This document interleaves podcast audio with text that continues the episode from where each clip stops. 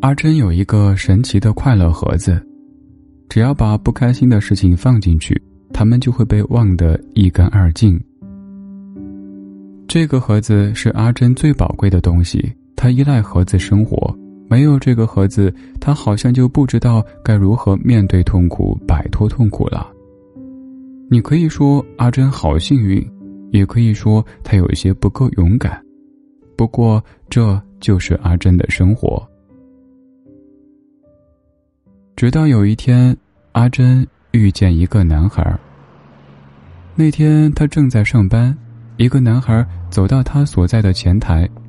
男孩帅气十足，朝气蓬勃，自称是前来报道的销售部新人。阿珍让他出示相关证件。男孩递过来的时候，朝阿珍傻傻的笑，说道：“呵呵，身份证照片有点丑，不好意思啊。”这笑容很动人。让阿珍一失神，拿材料的双手差点一松。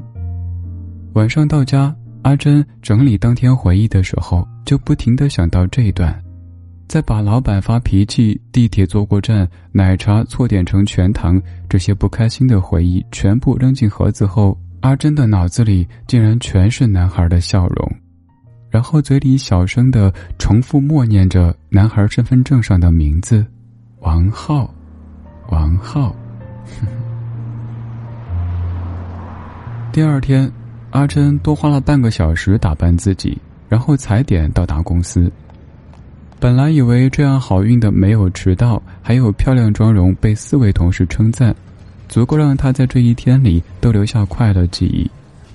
结果在下班的关口上发生一件事情，这件事情直接导致阿珍整晚没睡好，持续的纠结，心跳不止。险些忍不住要尖叫。原来在下班的时候，王浩想约阿珍周末一起去水族馆。当时的场景是这样的：王浩用一种奇怪的姿势朝阿珍挥手，说：“我看过一种蝙蝠鱼，我觉得有些像你，要不要一起去看看？”阿珍顿时头脑一片空白，下意识又木讷的点了点头。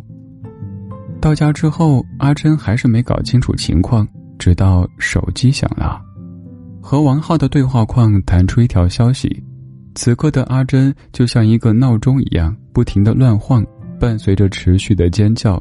至于蝙蝠鱼到底是开玩笑还是有些吐槽的说法，阿珍早就不在意了。周末的时候，阿珍花了很长时间收拾自己，才放心的出门。到达水族馆，她看见王浩站在门口，他局促的搓着手，又用那个奇怪的姿势向阿珍挥挥手，说：“嘿，你来啦！海洋旅行现在开始。”这个男孩好像时时刻刻都充满了活力。他们一起进入暗门之后，仿佛来到另一个维度的空间，闪闪发光的水母。纵情游弋的鲨鱼和海豚，蝙蝠鱼贴着巨大的亚克力玻璃掠过时，阿珍和王浩竟在同一时刻失语。企鹅比阿珍想象的还要滑稽可爱，海豚表演非常精彩好看。由于阿珍和王浩坐得靠前，海豚落水拍出来的水花溅上阿珍的裙子，于是他俩一起仰头大笑。出来之后的阿珍，整个人像踩在云朵上一样轻飘飘的。王浩向她表白的那一刻，她也是怀着这样幸福的心情，没有一点点防备，也没有一丝顾虑，她接受了对方的心意。这样珍贵的记忆，阿珍在心里铭记，希望永远拥有它。夜里，阿珍坐在快乐盒子前，细细回味着这一天里的一切。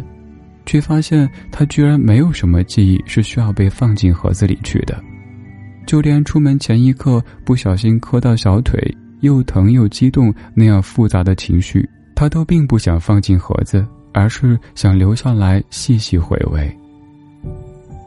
在很长一段时间里，快乐盒子都没有被放进任何东西，阿珍带着沉甸甸的记忆开始生活。与王浩交往的日子里，他感觉充实而又幸福。但就像所有童话故事一样，王子和公主从此以后幸福的生活在一起，可能是故事的结尾，也可能是事故的开始。交往更多之后，阿珍和王浩对彼此有了更多了解，也因此出现了很多不可忽略的事实，那就是两个人并不是真的合拍。阿珍感受到王浩的困惑，王浩也在极力维持他们的关系，只是到后来两根紧绷的弦，王浩那根率先失控了，他提出了分手，阿珍也无力挽回，因为他也感觉太累了。